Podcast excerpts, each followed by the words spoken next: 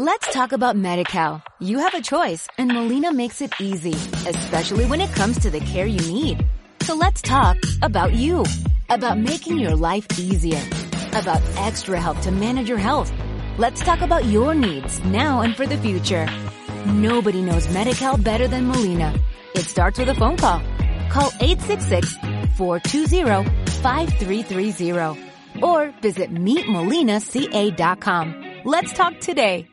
Pues se explaya eh, dándonos a conocer de que la vida del cristiano no es solamente es conocer una, eh, una revelación, Dios se nos ha revelado en Jesucristo.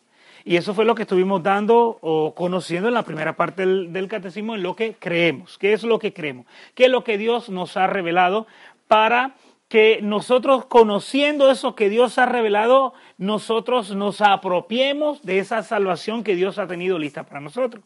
Pero no es suficiente solamente conocer lo que Dios ha revelado también es necesario una gracia que viene de parte de Dios, que donde la recibimos, que fue la segunda parte que estuvimos hablando del catecismo, por medio de los sacramentos. Lo que, lo que se nos ha dado a conocer por los sacramentos lo recibimos, que es el don y la gracia que recibimos por medio de los sacramentos. Ahora bien, como dice, como ya estuvimos diciendo, eh, el Evangelio de Juan dice que Jesús es el camino, la verdad y la vida. No dice que solamente es el camino, no dice que solamente es la vida, ni solamente dice que es la verdad. Es las tres cosas unidas. Él es el camino, Él es la verdad, pero también es la vida. Entonces, la verdad es lo que conocimos por medio del credo. La vida es por lo que recibimos por medio de los sacramentos, pero es el camino. El camino viene siendo como la brújula que nos direcciona cuál es la propuesta, cuál es el camino, cuál es la dirección que el Señor nos propone para que nosotros alcancemos esa salvación que Él quiere que nosotros la hagamos nuestra. ¿Y cuál es el camino? Precisamente esta tercera parte. Por eso dice el título, la vida en Cristo. Precisamente Cristo es el camino. Para nosotros tener una vida en Cristo, hace falta nosotros eh, optar libremente por, una, por un camino que por medio de ese camino, por medio de ese recorrer de ese camino, nosotros alcancemos esa vida en Cristo. Y esa es la tercera parte del catecismo, la vida en Cristo. Pero el catecismo nos presenta eh, artículos en este primer capítulo, porque el segundo capítulo acerca de los mandamientos. Ustedes se acuerdan con aquel joven que Jesús, ya lo hemos mencionado varias veces, que se acerca a Jesús y le pregunta, maestro, ¿qué tengo que hacer para ganar la vida eterna? ¿Y qué le dice Jesús? Cumple los mandamientos. O sea que los mandamientos todavía están vigentes para nuestra fe cristiana. Es algo que es parte de nuestra vida. ¿Por qué? Porque ya hemos dicho que los diez mandamientos que Dios le da a Moisés son los diez mandamientos mandamiento que Dios ha inscrito en cada uno de los corazones de cada ser humano. Es algo que está inscrito en nuestro corazón. Entonces, por eso están vigentes y por eso seguirán vigentes, porque los diez mandamientos prácticamente eh, es el camino que el Señor nos ha propuesto para alcanzar esa vida en Cristo. Pero que esa propuesta de ese camino de los diez mandamientos no es algo por autonomacia que surge en nosotros. Hace falta hacer un acto de libertad, que es lo que estuvimos hablando la semana pasada, o dos semanas atrás con el hermano Marco, que nos estuvo eh, eh, platicando acerca de que Dios ha hecho al ser humano con un distintivo, que es la libertad. Nosotros somos libres de nuestros actos y por, por libertad, empujados por nuestra voluntad, ¿se acuerdan cuál es la imagen la que Dios ha hecho en nosotros? ¿Cuál es la imagen y semejanza que hay en nosotros, que Dios ha hecho en nosotros y por eso somos imagen y semejanza de Él? ¿Qué es lo que Dios ha dado en el hombre que es el distintivo de ser imagen y semejanza con Él?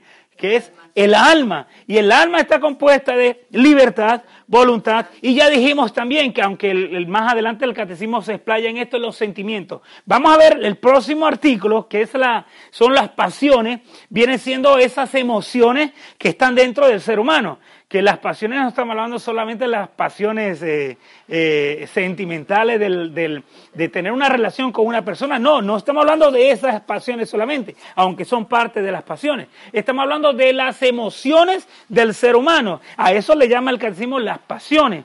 Entonces hay una pasión, hay un sentimiento en nosotros que es parte, es, por, es parte de nuestra naturaleza. Entonces, Dios ha puesto en, el, en, el, en esa alma distintiva en el hombre esas tres cualidades. Estamos hablando, la inteligencia, ha puesto la voluntad y ha puesto las emociones. Estamos hablando que, hay, que Dios ha puesto un distintivo que es el libre albedrío. El libre albedrío, nosotros somos libres, Dios nos ha, por eso yo digo a veces, dice que Dios no lo tiene todo. Y hay personas que dicen, ¿cómo es que Dios no lo tiene todo? No, Dios no tiene esa, eh, ese espíritu de esclavitud, de esclavitud. ¿Y qué ha hecho con nosotros? Nos ha regalado es precisamente ese espíritu de libertad. Ha puesto en nosotros una alma espiritual libre, capaz de discernir, capaz de actuar, de escoger, de hacer lo que, lo que la voluntad nos empuja y nos, eh, nos ayuda, nos encamina a hacer. Entonces estuvimos hablando de, de ese es el distintivo, el alma, esa es la imagen de, del hombre referente a Dios. Luego estuvimos hablando acerca de las bienaventuranzas, ¿se acuerdan? Que las bienaventuranzas son como el camino perfecto que Dios, Jesucristo, nos ha regalado para alcanzar esa vida de santidad. ¿Y cuál es el fin último del ser humano? Vivir en la bienaventuranza. Vivir en la bienaventuranza no solamente en una vida futura, esa vida de bienaventurada comienza hoy. Hoy es el día para comenzar a ser feliz, porque Dios así lo ha querido y porque Dios nos ha regalado su don, su gracia, para comenzar esa vida de felicidad. Entonces, el, el catecismo nos va como encaminando por una serie de artículos que nos indican cuál es esa realidad que está dentro de nosotros. Por eso la carta de Santiago en el capítulo 1, versos 13, habla de que eh, acerca del pecado, de cómo es el pecado, cómo es la tentación, es algo que va como que llega a nosotros y empieza a darle vuelta, vuelta, vuelta, vuelta, hasta que caemos en la tentación y una vez caemos en la tentación, se convierte en pecado y una vez en pecado caemos en la muerte. Eso es lo que dice la carta de Santiago capítulo 1, versos 13 en adelante. Entonces, en la carta de Santiago, capítulo 1, versos 13 en adelante. Y a eso se le llama lo que la iglesia le llama, o el catecismo le llama la concupiscencia. Aunque somos vidas nuevas con el bautismo, que es el, el sacramento que nos abre la puerta al camino de la fe, somos nuevas criaturas en Cristo por medio del sacramento del bautismo. ¿Cómo ha quedado nuestra naturaleza? Ha, quedado distorsionada. Eso no, no, no lo quita el bautismo. El bautismo limpia nuestra alma espiritual, pero la concupiscencia, que es ese desbalance de nuestra vida común y diaria, hacia, hacia, qué? hacia el mal constantemente. Ahora tenemos que luchar con ese desbalance constante hacia el mal. Y ese camino es el que nos propone la, el catecismo, porque somos libres, libres de nuestros actos. Pero hay una condición que a eso se le llama el camino de la moral cristiana. La moral, ¿qué es la moral? O el camino de la moralidad. La moral en nosotros son nuestras acciones, que tienen que ser buenas, pero también hay moral buena y hay moral mala. O sea, así como hay un camino que nos distorsiona, hay un camino que también nos, eh, nos ordena hacia Dios. El camino de la moralidad cristiana es el camino que nos ordena a Dios. Claro, y estuvimos hablando la semana pasada que hay un distintivo, que más después vamos a hablar sobre eso, sobre la conciencia.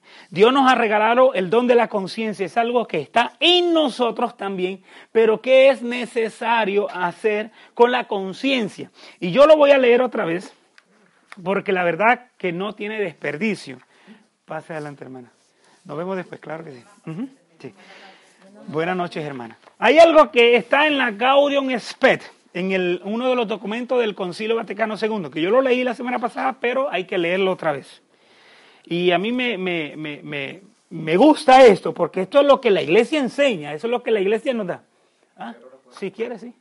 Para ver también el, el reloj. Dice la Gaudium Spet, número 16. Número 16 dice, cuanto mayor es el predominio de la conciencia recta, Cuanto mayor es el predominio de la conciencia recta, tanto más las personas y los grupos se apartan del arbitrio ciego y se esfuerzan por adaptarse a las normas objetivas de la moralidad.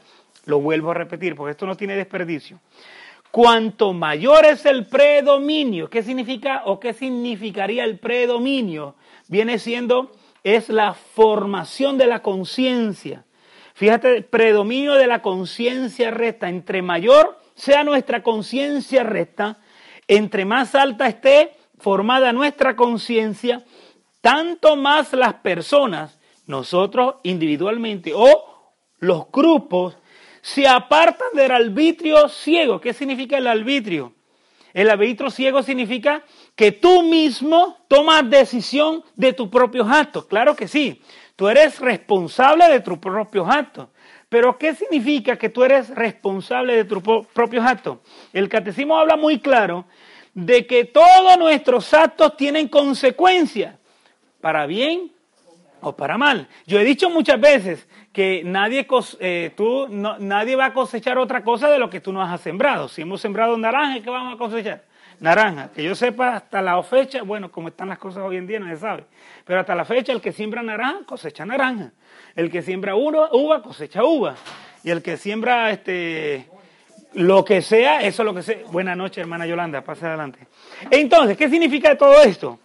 Que el libre albedrío, el arbitrio ciego significa es que entre mayor nosotros estemos la conciencia formada, esto que estamos haciendo, eso es formar nuestra conciencia, porque es darnos cuenta cuál es la voluntad de Dios en mi vida como cristiano, qué es lo que la iglesia me enseña como madre y maestra para yo dirigir mi vida, porque mi vida, eh, porque hay ese desbalance hacia la concupiscencia, por ende mi, mi, mi, mi vida, tanto eh, natural como espiritual, está desbalanceada hacia el mal aunque yo tengo una fuerza especial de parte de Dios, pero tengo una voluntad y un libre albedrío que yo soy responsable por eso. Y como yo soy responsable de ese libre albedrío, yo estoy bajo la fuerza de hacer lo que mi voluntad me empuja. Pero si la voluntad sin yo darme cuenta y sin estar formada me empuja hacia lo malo, con conciencia o sin conciencia voy a actuar en algo que está malo.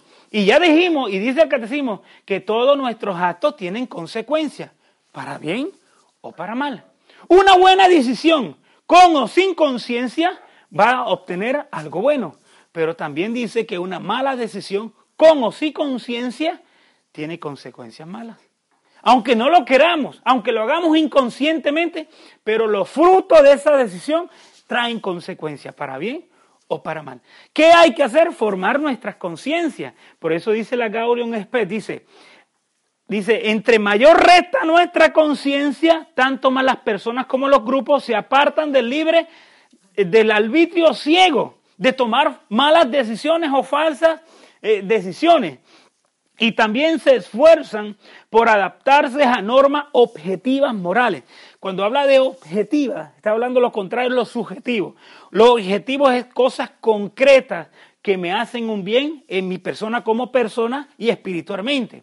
Cuando hablamos de subjetivo, estamos hablando de cosas que aparentemente creemos que son buenas, pero a la larga no son buenas. En vez de hacer un bien para mí, lo que hacen es un mal en mi vida. Y no solamente hacen daño a mi vida personal, también muchas veces hace daño a las personas con las que vivimos. Entonces, esto es bien importante.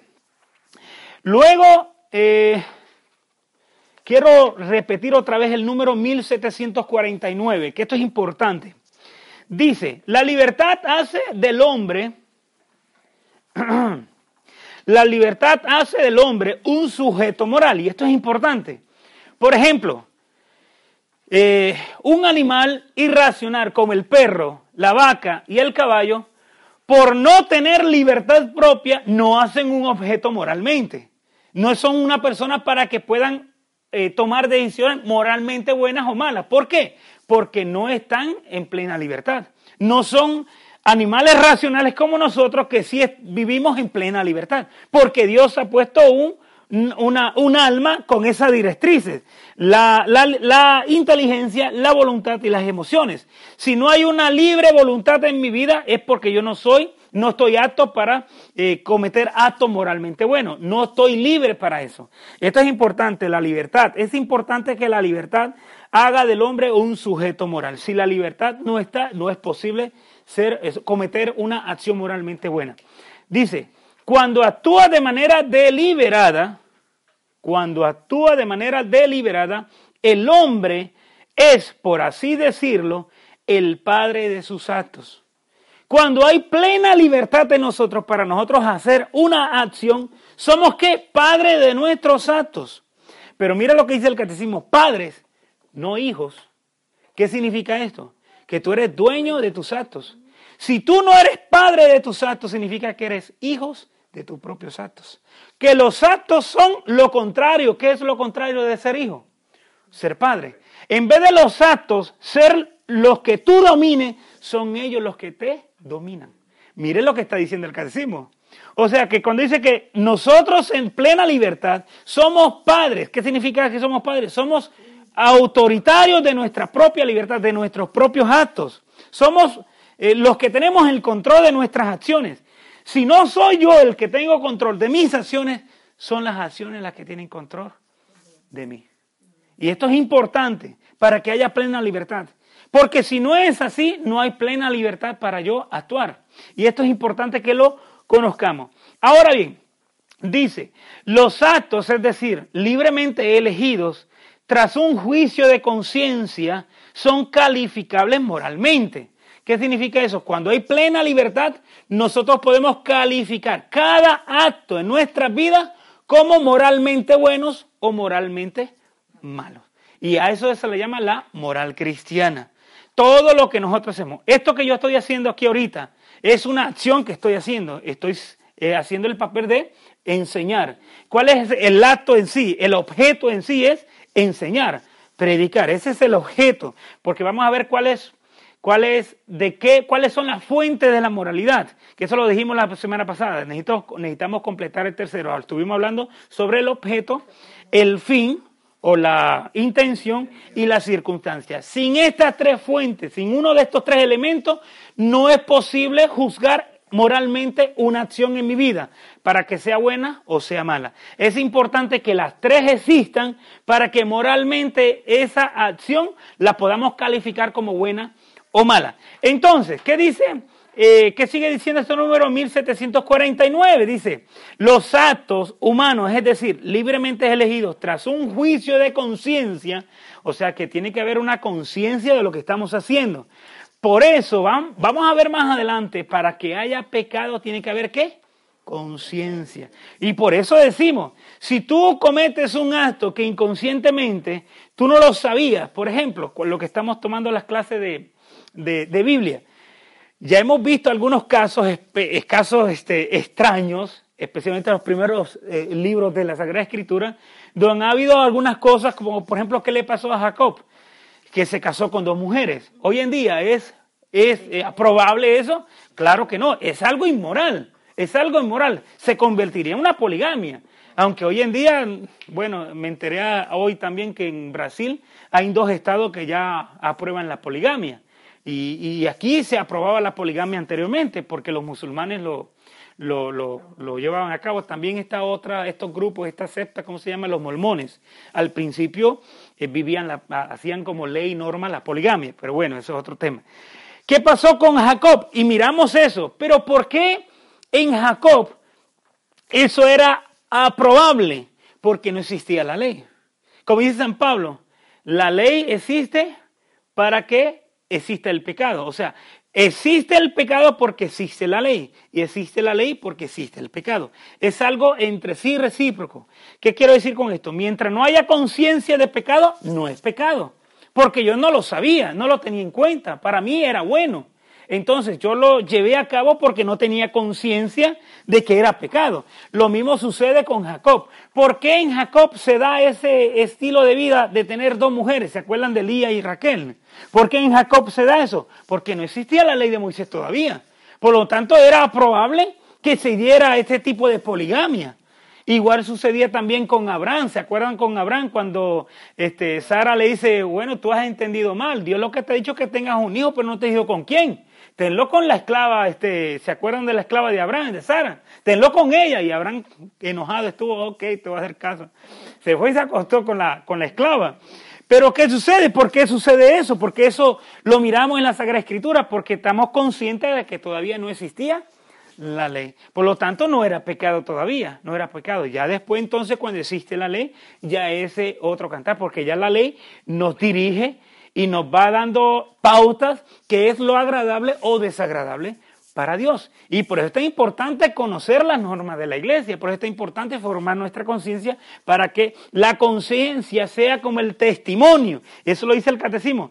La conciencia es nuestro testimonio para nosotros saber que lo que estamos haciendo es moralmente bueno o es moralmente malo. Es importante la conciencia, hay que formarla, formarla. A veces uno repite y dice lo mismo, pero es porque es necesario para nuestro caminar en la fe. Entonces, ¿cuáles son las fuentes? ¿Cuáles son los elementos para uno tener en cuenta si un acto en mi vida es moralmente bueno o es moralmente malo?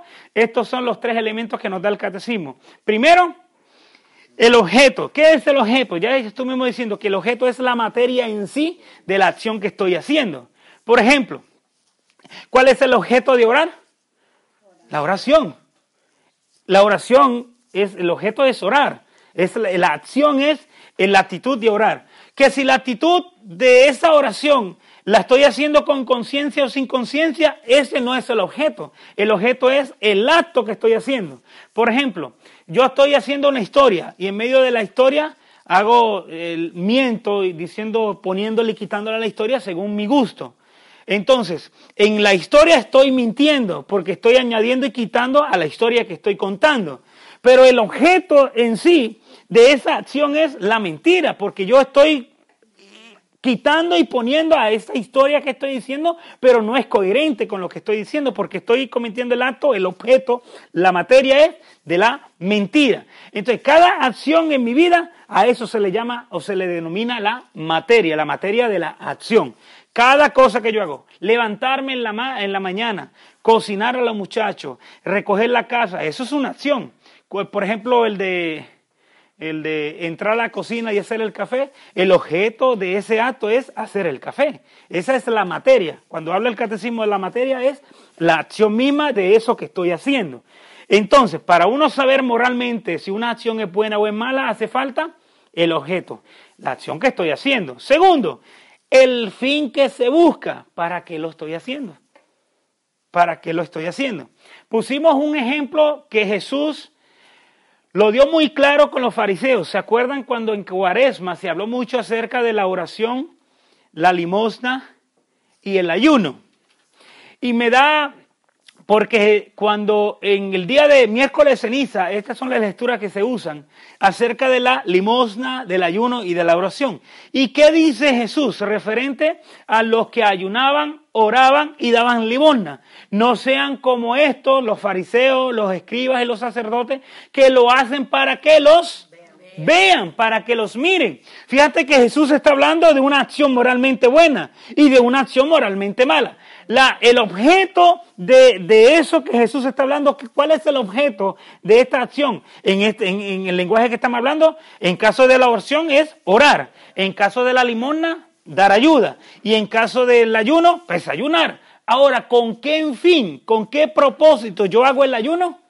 Jesús me está indicando, no hagas el ayuno como aquellos, porque el fin de aquellos hacer el ayuno es su propia gloria. Mientras que el fin que debe de ser el de yo ayunar es yo conectarme con el Señor. Eso es otra cosa.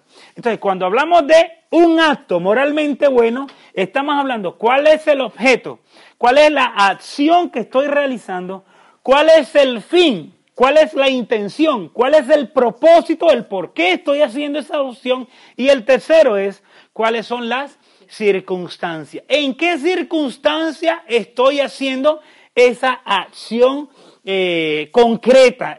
¿Cuáles son las circunstancias? Y estuvimos hablando sobre el objeto y estuvimos hablando sobre el fin. Nos falta entonces las circunstancias. Vamos a leer entonces. Quería leer, vamos a leer el número 1753 para antes de ir al 1700.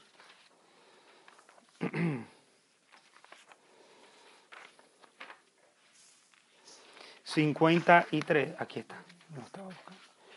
1753, para antes de entrar al tercer elemento, la circunstancia. Dice, una intención buena, por ejemplo, ayudar al prójimo. ¿Cuál es el objeto ahí?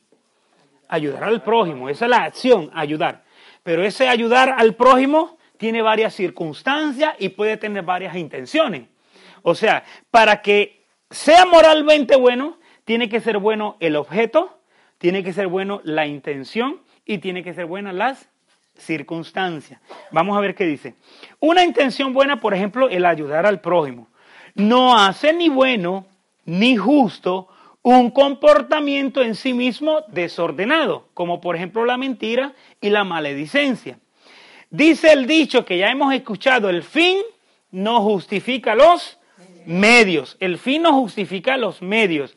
A ver, ¿con qué fin y propósito yo ayudo al prójimo? Por ejemplo, pusimos una, un ejemplo la semana pasada, ¿se acuerdan? Yo, por ejemplo, tengo, veo una necesidad en un familiar, en un amigo o simplemente en un hermano de la iglesia. Esa, ese ver, esa necesidad, el ayudar al prójimo es una acción buena, ¿o no? Claro que sí. Ahora ven, vamos a ver cuáles son las circunstancias en las que le voy a ayudar a esa persona indicada que yo he considerado que necesita la ayuda. Bueno, me voy al banco y me robo un millón de dólares porque pobrecito voy, ese amigo o esa persona necesita ayuda, necesito ayudar. El, el objeto es ayudar a ese prójimo. La intención ¿Qué quiero? Yo quiero ayudarle, pero ¿cuáles son las circunstancias? Me estoy robando un banco. La circunstancia ya no amerita de que el objeto sea bueno, porque las circunstancias no son, este, no son aprobables. Ahora bien, el objeto viene siendo ayudar al prójimo. La circunstancia o la intención de cómo ayudar a ese prójimo es, está pasando una necesidad y yo tengo algo considerable que tengo, que me sobra y puedo ayudar a esa persona ayudable. ¿Qué voy a hacer? Voy a sacar del dinero que yo tengo ganado justamente y le voy a ayudar al prójimo. Es una forma de decir, el objeto es bueno, la intención es buena, la circunstancia es buena. Significa que moralmente esa acción es buena. Ahí yo discierno si el objeto, la intención o el fin y las circunstancias son buenas. Si una de las tres falla y es mala, ya esa acción moralmente no es buena. Esa acción moralmente no es cristiana. Por ejemplo, hay personas, vaya, ¿trabajar es bueno o es malo? ¿El objeto de trabajar es bueno? Es bueno, claro que sí. La circunstancia, por ejemplo, yo, como soy el más inteligente en mi trabajo, yo este, necesito ganar más plata, eh, obtengo el trabajar overtime, por ejemplo, a costa de mentiras. Ya la intención no es buena. El objeto de trabajar es bueno, pero la intención de yo lograr ese objeto, esa acción, no es mala, es mala, no es buena. Luego la circunstancia, pues trabajando overtime, por ejemplo, reporto cuatro horas de overtime, pero en realidad trabajo dos. Ya el objeto de trabajar es bueno, la intención no es buena ni la circunstancia es tan buena. Significa que esa acción que estoy haciendo no es agradable a Dios.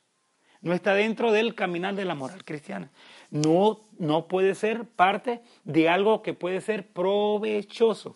Por eso dijimos que toda acción, los frutos son buenos o son malos. Esa acción, si no está complementada el objeto, el fin y la circunstancia, las consecuencias van a ser malas. Por eso tenemos que discernir cada acción en nuestro caminar en la vida cristiana. Discernir cuál es pues ¿dónde está la voluntad de Dios? Si el objeto es bueno, si el fin y la intención es buena y si las circunstancias son buenas. Entonces, dice, así no se puede justificar la condena de un, de un inocente como un medio legítimo para salvar al pueblo.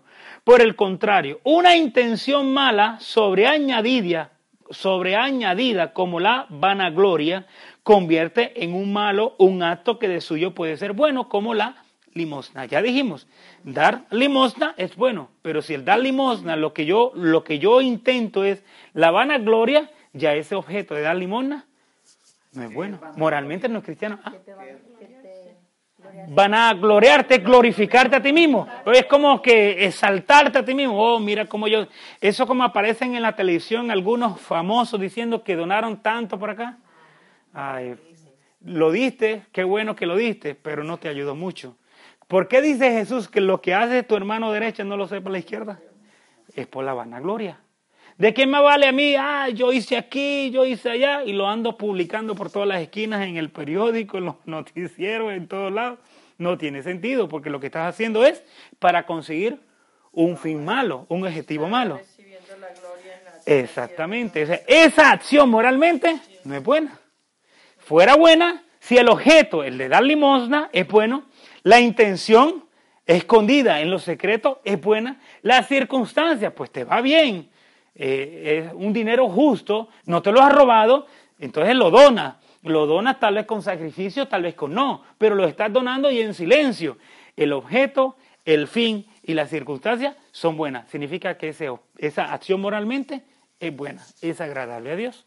Mire cómo uno discierne cuál es el camino de lo que puede agradar a Dios y de lo que no puede agradar a Dios. Ahora sí vamos en el 1754, las circunstancias.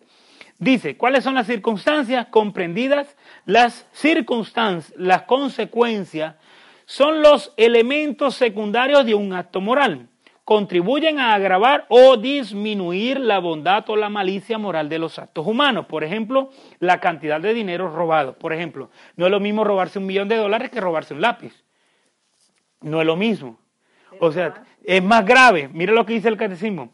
Dice, más adelante dice, dice, pueden también atenuar o aumentar. Atenuar significa que es aumentar la, responsabilidad del que obra como actuar por miedo de la muerte. Las circunstancias no pueden ser de suyo, de suyo modificar la, la cualidad moral de los actos. No, puede, no pueden hacer ni buena ni justa una acción que de suyo es malo. Robar es robar. Eso no se lo quita a nadie. Pero todavía no tiene la misma intensidad de robarse que un lápiz que robarse un millón de dólares. No es la misma. Entonces, esas son las circunstancias. ¿En qué circunstancias hacemos nuestros actos? Hay, por ejemplo, las mentiras. A mí me da risa con esto porque decimos ah, que es una media mentirita. Mentira es mentira. Aunque sea media mentirita, son mentiras. Pero las circunstancias, y eso bíblicamente lo vamos a ver, nos vamos a encontrar con un personaje que, por ejemplo, yo no sé si lo han leído o no, pero lo vamos a leer en la, en la, en la clase de Biblia, nos encontramos con dos, dos personas, dos siervos de Moisés, que manda, cuando están ya cruzando, casi llegando a la tierra prometida, manda a dos siervos Moisés para ver la tierra de Canaán primero, para ver la tierra de Canaán primero, para rodear la, la, tierra de Canaán a ver cómo están los enemigos, si hay muchos enemigos. Me acuerdo yo que dice la Sagrada Escritura que ellos regresan a Moisés, que decían que eran altotes como saltamontes, y por eso le cogieron miedo.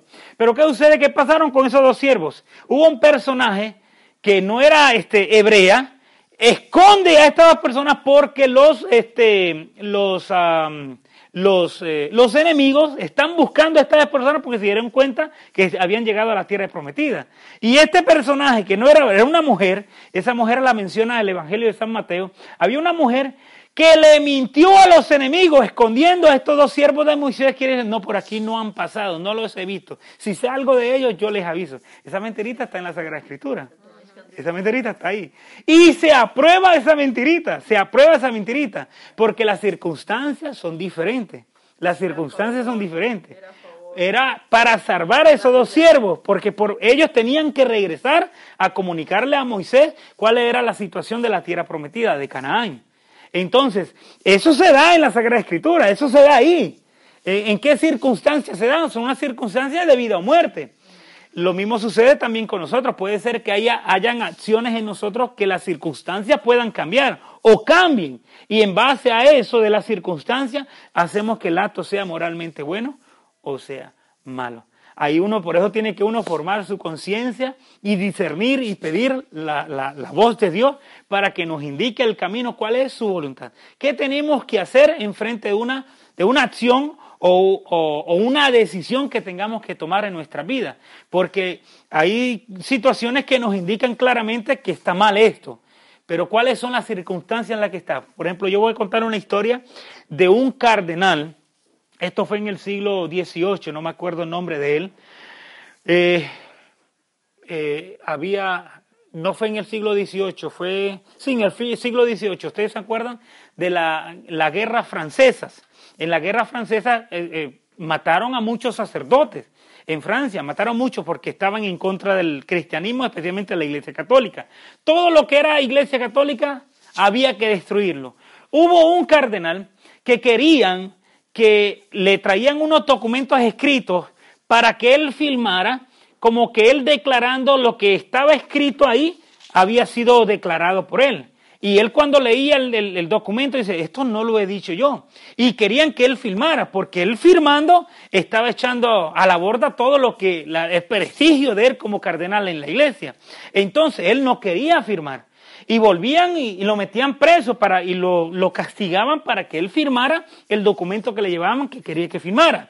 Y él cuando leía el papel dice, pero esto no lo he dicho yo, yo no he declarado esto, no voy a firmar, ¿cómo voy a firmar lo que yo no he declarado? Entonces, tanto estuvo así, tanto, porque era tanto los castigos que le daban para que él firmara, llegó a un extremo que no aguantaba, no podía.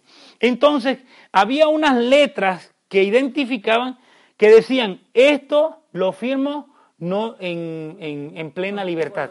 Exactamente, en contra de mi voluntad. Había unas letras que era CP en latín, no sé cómo era, que indicaban, cuando él firmaba y escribía esa letra CP, indicaba, firmo pero no con mi propia voluntad. No estoy aceptando esto. Lo firmo porque no me queda de otra. Entonces así lo firmó. ¿Cuál era la circunstancia de él firmar ese documento?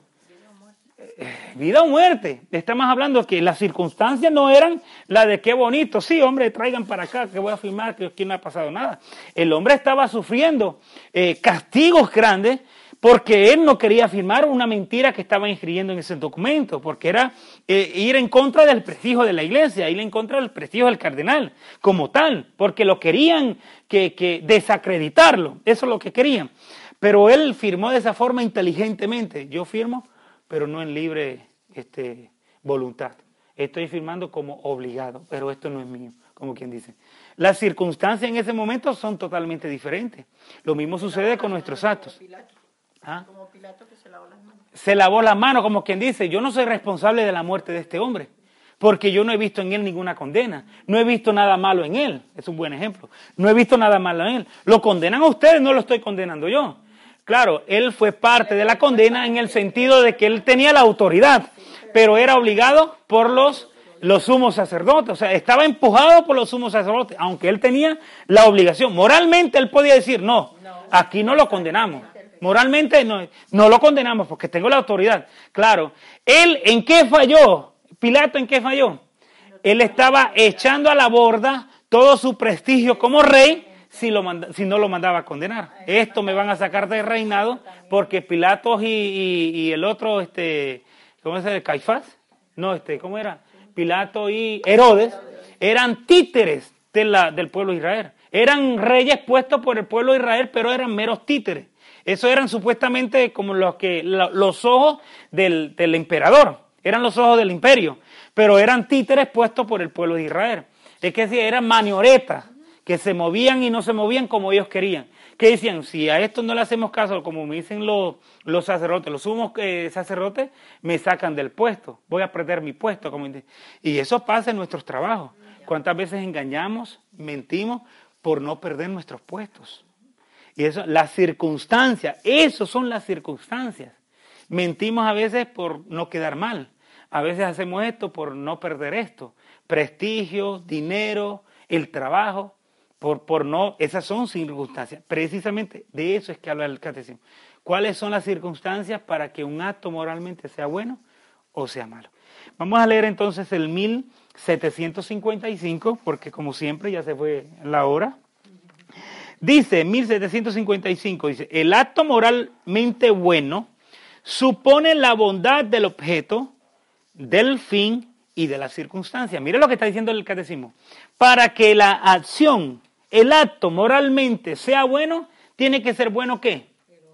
El objeto, el fin o la y la, y la intención, fin, intención es lo mismo, y la circunstancia. Si uno de los tres no es bueno, ese acto moral no es bueno.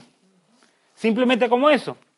Dice, un fin malo corrompe la acción aunque su objeto sea de suyo bueno, como orar y ayunar para ser visto por los hombres. Lo mismo que estuvimos diciendo anteriormente. Orar es bueno. Las circunstancias, pues la intención, por ejemplo, orar, Señor, yo oro para que me salga bien a mí, a mi familia, a los hermanos del grupo. La intención, por qué yo estoy orando, es buscando un beneficio, que es bueno también. Pero si la intención o el beneficio que yo estoy buscando, las circunstancias no son buenas, estoy orando, pues sí, pensando en los pajaritos preñados, estoy pensando en una, las circunstancias. es una, los boricuas decimos eso, ¿verdad? Ajá. Ah, sí, caen pajaritos preñados. No la sabía, pues ya la sabe. Apúntala en el libro del olvido. Los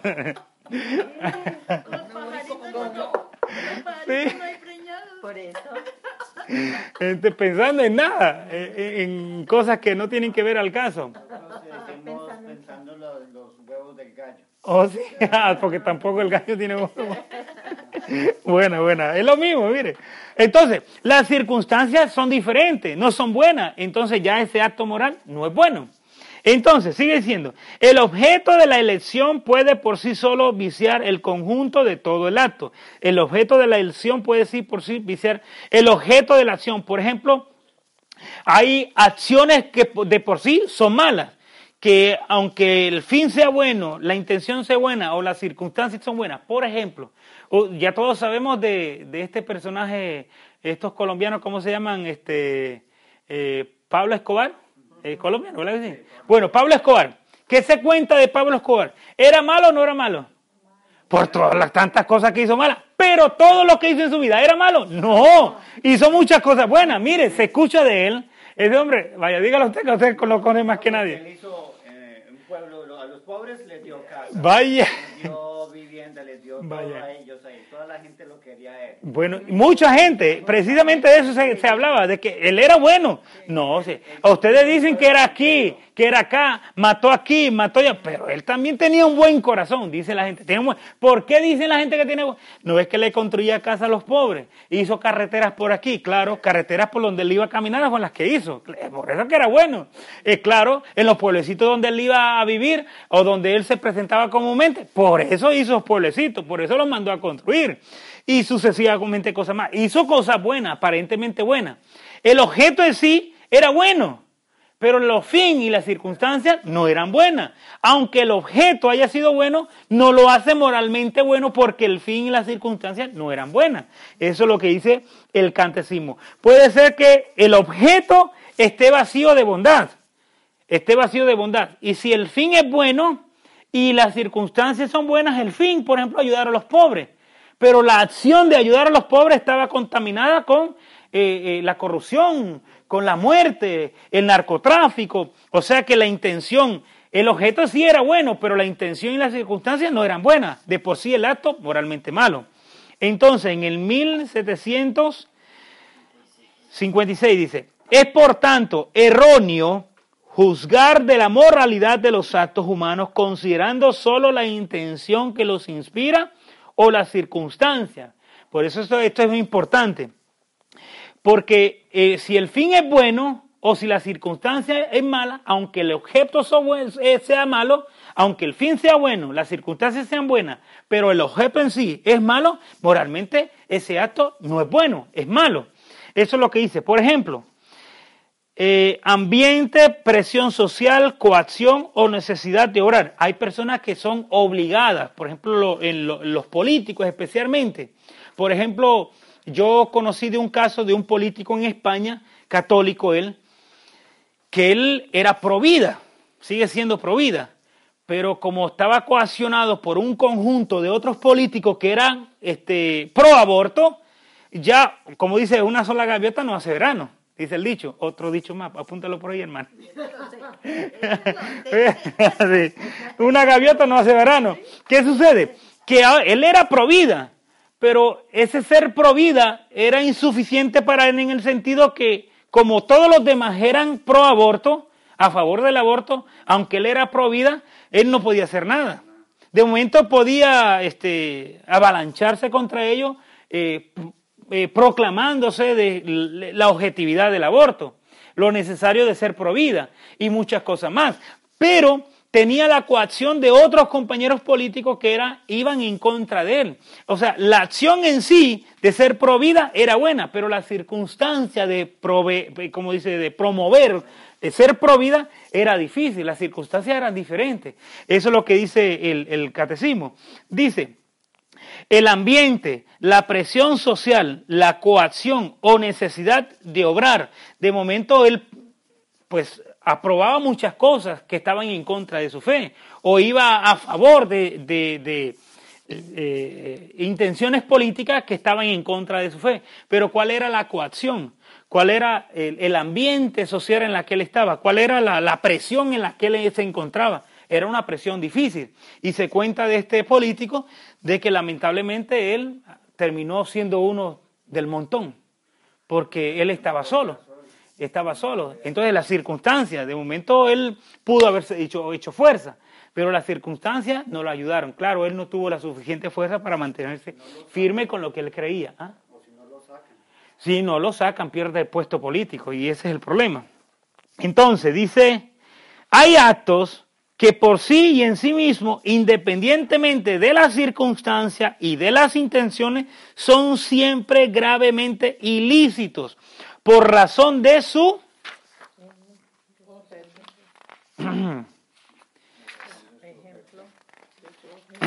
el objeto. Por ejemplo, la blasfemia, el perjurio, el homicidio, el adulterio, son ejemplos que da el catecismo de que por sí mismo el objeto en sí son malos, son malos.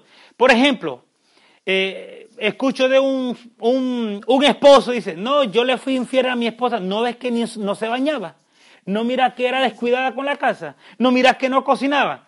O sea, estamos hablando de estás utilizando una, una circunstancia para justificar el acto de que por sí mismo es malo. O sea, el adulterio de por sí, el objeto, la materia del adulterio de por sí es malo no puedo cometer la, la, acción del adulterio por sí mismo porque es malo, aunque las circunstancias, yo las circunstancias, no, yo no mira que mi esposa no me tocaba por todo un año y por eso le fui infiel. Bueno, la circunstancia era que no te tocaba por todo el año, pero la acción de por sí que era malo, el, el adulterio, te fuiste a acostar con otra, pero por razón de esto, en sí mismo es malo, es malo, ese acto moralmente es malo. Aunque el objeto sea en la intención o las circunstancias sean buenas, si el objeto de por sí es malo, hace un acto moralmente malo. Entonces, eh, no está permitido hacer el mal para obtener un bien. Jamás un bien en sí mismo se va a convertir un mal. Jamás un mal en sí mismo se va a convertir un bien. O sea, lo que está mal, está mal. Lo que está bien, está bien. Para que esté bueno moralmente tiene que haber objeto, fin y circunstancia. Si no hay, si uno de los dos se quiebra, no es bueno, el objeto moralmente no es bueno tampoco. De esa forma nosotros podemos discernir si lo que hacemos está bien o no está mal. Y esto es tan importante, acaba mal. Y es por eso mismo, porque los frutos de lo que hacemos malo van a ser malos. Yo tengo un compañero de trabajo que a veces me ponen a trabajar con él y, y yo le pido al Señor que me dé paciencia y yo digo, por algo me lo pones a trabajar conmigo, para que oje por él.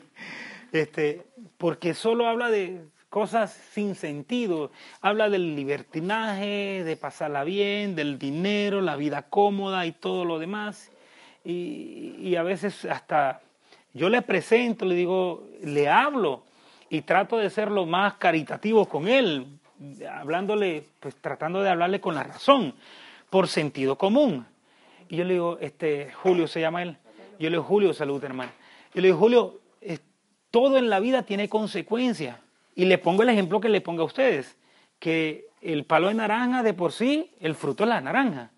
El palo de manzana lo que va a dar como fruto es la manzana. No hay un, una un palo de naranja que, que de manzana, o un palo de uva que de eh, naranja. No existe eso. Si tú siembras mal en tu vida, prepárate a cosechar mal en tu vida. Y yo le digo, y a veces se, ríe de mí, muchas veces se ríe de mí, yo trato de seguirle la corriente y tratar de llevármelo, porque la verdad que eh, eh, poniéndole cara de, de, enojo no voy a hacer nada, al contrario, voy a alejar.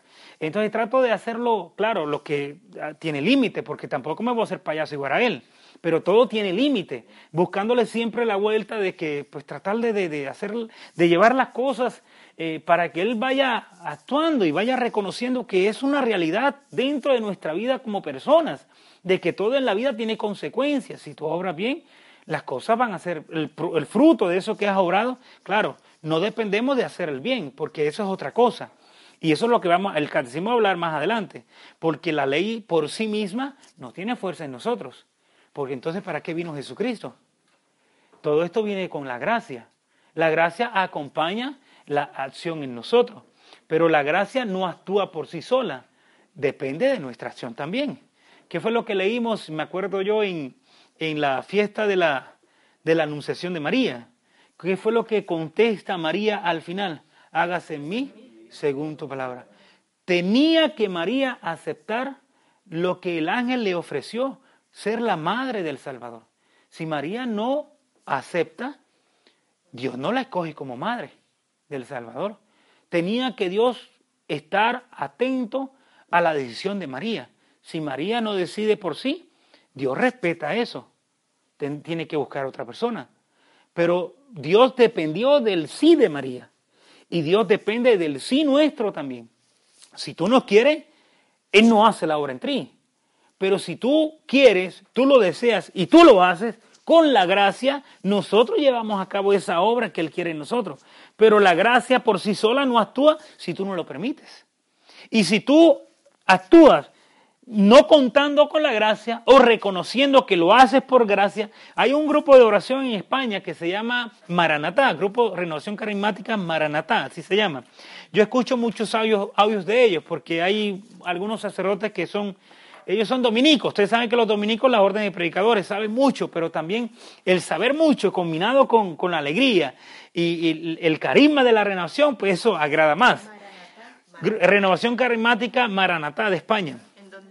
Eso usted lo busca en el internet por Google Search y ahí aparece Renovación Carismática Maranatá.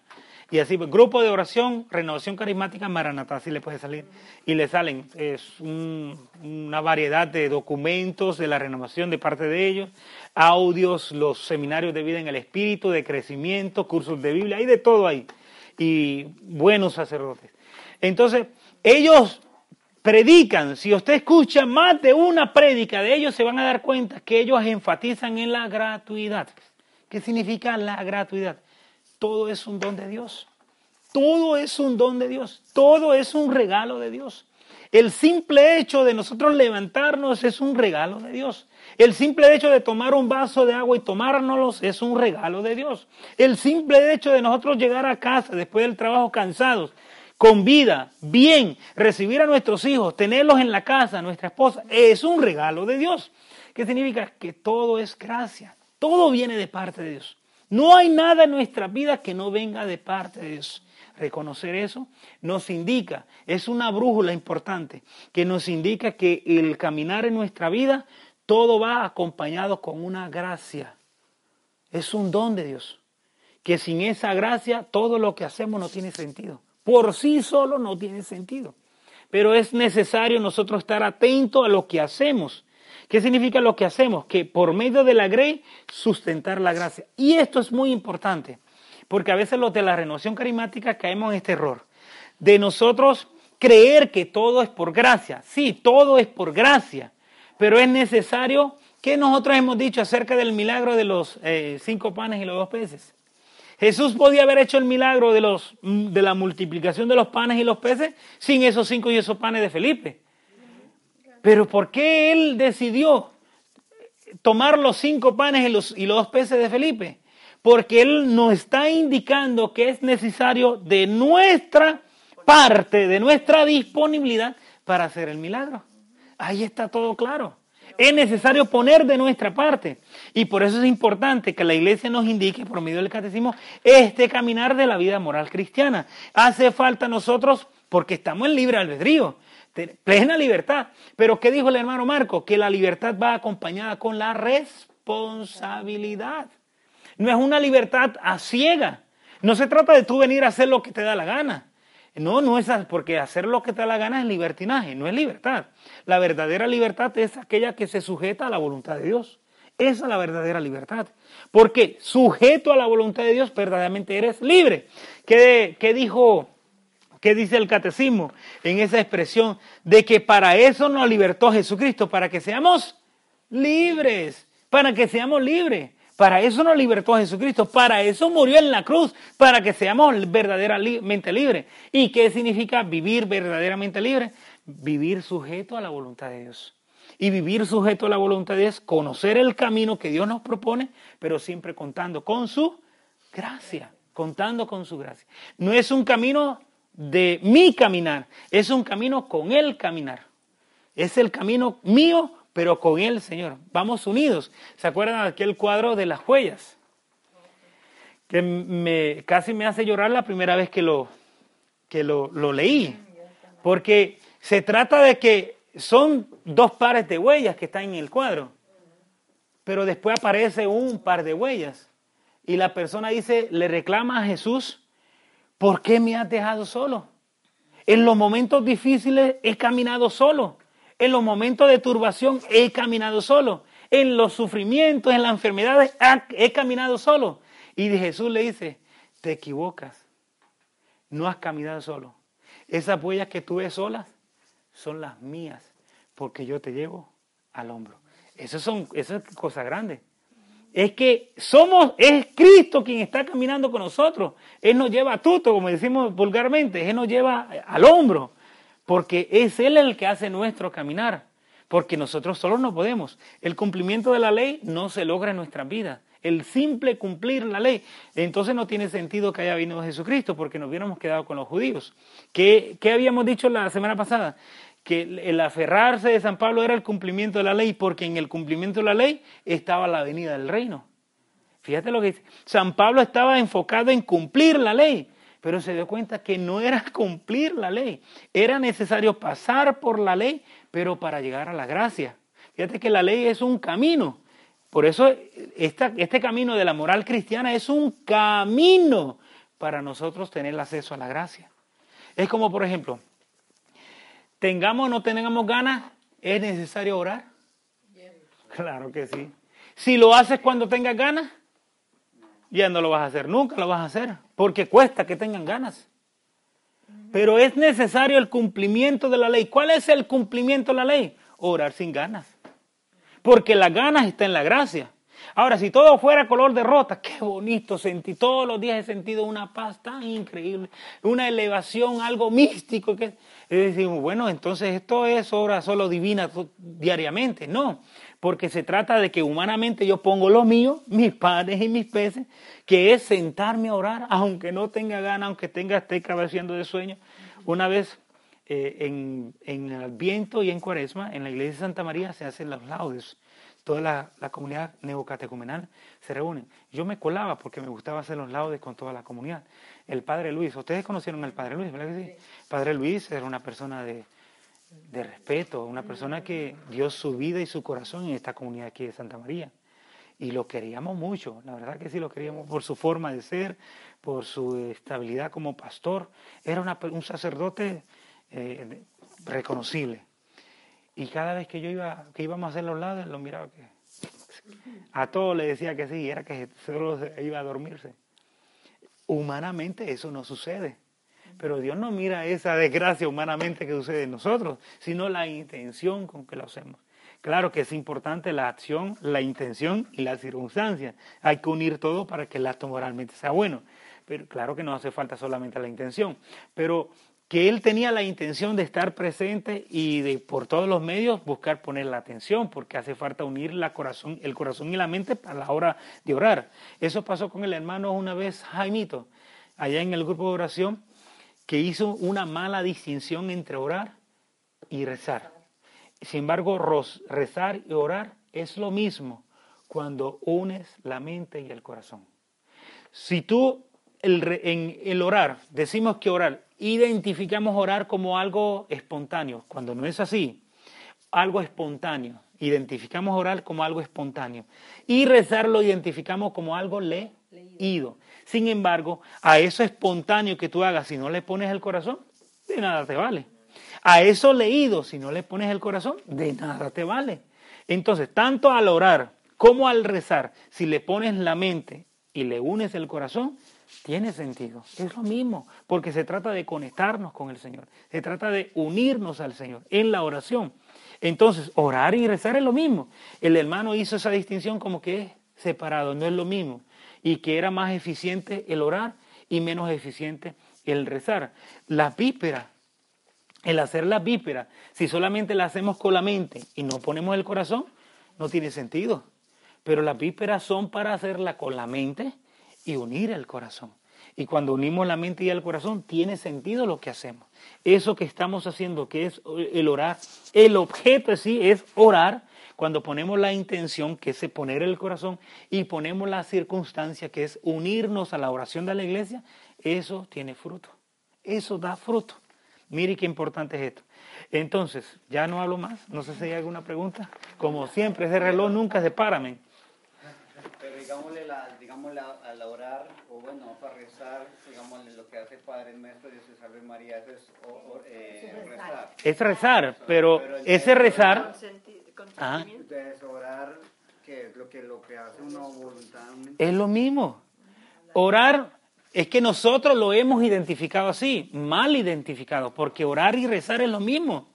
Orar lo hemos, lo, hemos identificado, no es que sea así, lo hemos identificado como hacer algo espontáneo, como que salga del corazón.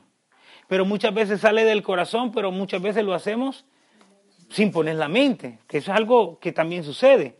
Entonces, ¿qué sería rezar? Para muchos de nosotros, mala, de mala forma hemos identificado rezar como leer algo, hacer el Padre Nuestro. Para muchos hacer el Padre Nuestro no es orar, es rezar. Y no es así. Tanto lo que leamos como lo que hagamos espontáneamente, hay que unir la mente y el corazón. ¿Qué significa mente? Que tú sepas lo que estás diciendo. Y ponerle el corazón significa ponerle la intensidad de tu vida interior a eso que estás leyendo. Porque lo que estás leyendo tú tienes que darle sabor conectar el corazón con el Señor con eso que están leyendo. Inclusive, ¿qué es la lección divina? Ustedes se acuerdan, hemos dicho, hemos hablado qué es la lección divina. Precisamente la lección divina es coger un texto bíblico, leerlo, pero no solamente leerlo, hay que meditarlo, hay que orarlo, hay que contemplarlo. Eso es la lección divina. Pero ¿con qué se hace esa lección divina? Con la palabra de Dios. Pero la lección divina la podemos hacer también con un documento de la iglesia. Por ejemplo, para nosotros profundizar un poquito más en este tema de la moral cristiana, hay un documento, una encíclica del Papa Juan Pablo II que escribió en el año 1993 que se llama Veritatis Splendor. Tremenda encíclica, la pueden buscar en el internet, está en, en el vatican.ba, gratis en español. Veritatis Splendor, que es el esplendor de la verdad habla de la moral cristiana. Nunca antes ningún documento de la iglesia de esta magnitud como encíclica se había escrito dándole la fuerza necesaria referente a la moral cristiana y precisamente habla de lo que el catecismo recoge, de estos tres elementos, el objeto, el fin, la circunstancia, que se tienen que dar de buena forma para que moralmente ese acto sea bueno. Entonces, ¿qué es lo que si tú lees esta encíclica, pero pausadamente, tratando de comprender lo que estás leyendo, tratar de asimilar lo que estás leyendo, sin darte cuenta, estás orando inclusive, porque estás relacionando lo que está escrito con, con la voluntad de Dios en tu vida. Y así me gusta a mí. A mí no me gusta tomar un libro y pa, pa, pa, y al final del libro no me acuerdo de nada de lo que he leído. Pero si yo tomo el libro con calma, pausadamente, subrayo, medito, trato de comprender, vuelvo a repetir, trato de memorizar, estoy haciendo parte de mi vida eso que estoy leyendo. Eso es una lección divina. Ponerle el corazón a lo que estás leyendo. Y eso que estás haciendo, la lección divina, es orar, porque estás poniendo mente y corazón corazón. Y tanto la oración espontánea como la leída, las dos tienen mérito si las dos van unidas el corazón con la mente. Pero si una o la otra solamente la haces con la mente, ni una ni la otra es buena, aunque lo hagas oralmente. Puede ser que un hermano se levante al frente, Let's talk about MediCal. You have a choice and Molina makes it easy, especially when it comes to the care you need. So let's talk about you. About making your life easier, about extra help to manage your health. Let's talk about your needs now and for the future. Nobody knows Medi-Cal better than Molina. It starts with a phone call. Call 866-420-5330 or visit meetmolinaca.com. Let's talk today.